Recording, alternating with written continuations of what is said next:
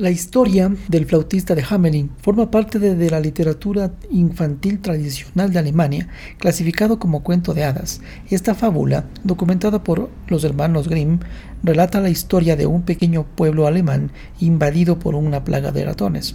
El buen hacer de un encantador flautista libera al pueblo de sus de, estas plagas, pero la codicia y el egoísmo de sus habitantes les terminaría condenando para siempre.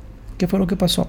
El guía infantil trae la versión más corta de esta, el flautista de Hamelin, para entenderla muy claramente y dice, hace mucho, muchísimo tiempo, en el próspero pueblo de Hamelin, en Alemania, sucedió algo muy extraño e interesante. Una mañana, cuando sus gordos y satisfechos habitantes salieron de, de, de sus casas, encontraron las calles invadidas por miles de ratones que merodeaban por todas partes, devorando con mucha ansia el grano de sus repletos graneros y la comida de sus bien provistas despensas. Nadie acertaba a comprender la causa de esta invasión y lo que era aún peor, nadie sabía cómo hacer para acabar con esta inquietante plaga. Por más que pretendían exterminarlos o al, al menos ahuyentarlos, Tal parecía que cada, cada vez acudían más y más ratones a la ciudad. Tal era la cantidad de estas que día tras día se adueñaban de las calles y de las casas que hasta los mismos gatos huían asustados. Ante esta gravedad de la situación, los hombres de la ciudad que, que, veían peligrar sus riquezas por la voracidad de, estas, de estos ratones convocaron al consejo y dijeron daremos cien monedas de oro a quien nos libre de estas. Al poco tiempo se presentó ante ellos un flautista, alto y desgarbado, a quien nadie había visto antes, y les dijo, la recompensa sería mía. Esta noche no quedará ni, ni uno solo en Hamelin. Dicho esto, comenzó a pasear por las calles y mientras paseaba tocaba con su flauta una maravillosa melodía que encantaba mucho a los ratones, quienes saliendo de sus escondrijos seguían embelesados los, los pasos del flautista que tocaba incansable su flauta. Y así, caminando y tocando, las los llevó a un lugar muy lejano, tanto que desde allí ni siquiera se veían las murallas de la ciudad. Por aquel lugar pasaba un caudaloso río donde al intentar cruzarlo para seguir al flautista, todos los ratones perecieron ahogados.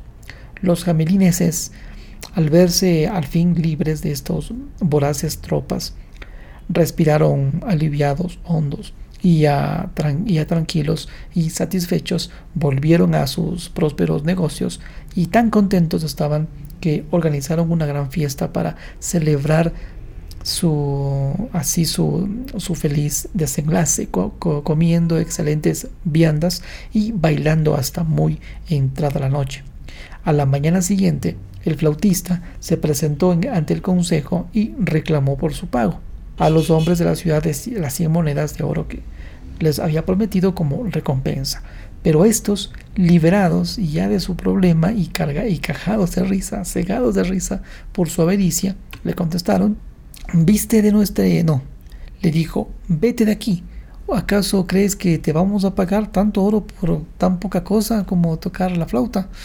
Y dicho esto, los orondos hombres del consejo de Hamelin lo, le volvieron a la espalda profiriendo grandes carcajadas. Furioso por esta avaricia y la ingratitud de estos jamelineses, el flautista, al igual que hiciera al día siguiente, tocó una dulcísima, dulcísima melodía una y otra vez insistentemente, pero esta vez no eran los ratones quienes le, seguían, sino los niños de la ciudad, quienes, arrebatados por aquel sonido maravilloso, iban tras los pasos del extraño músico.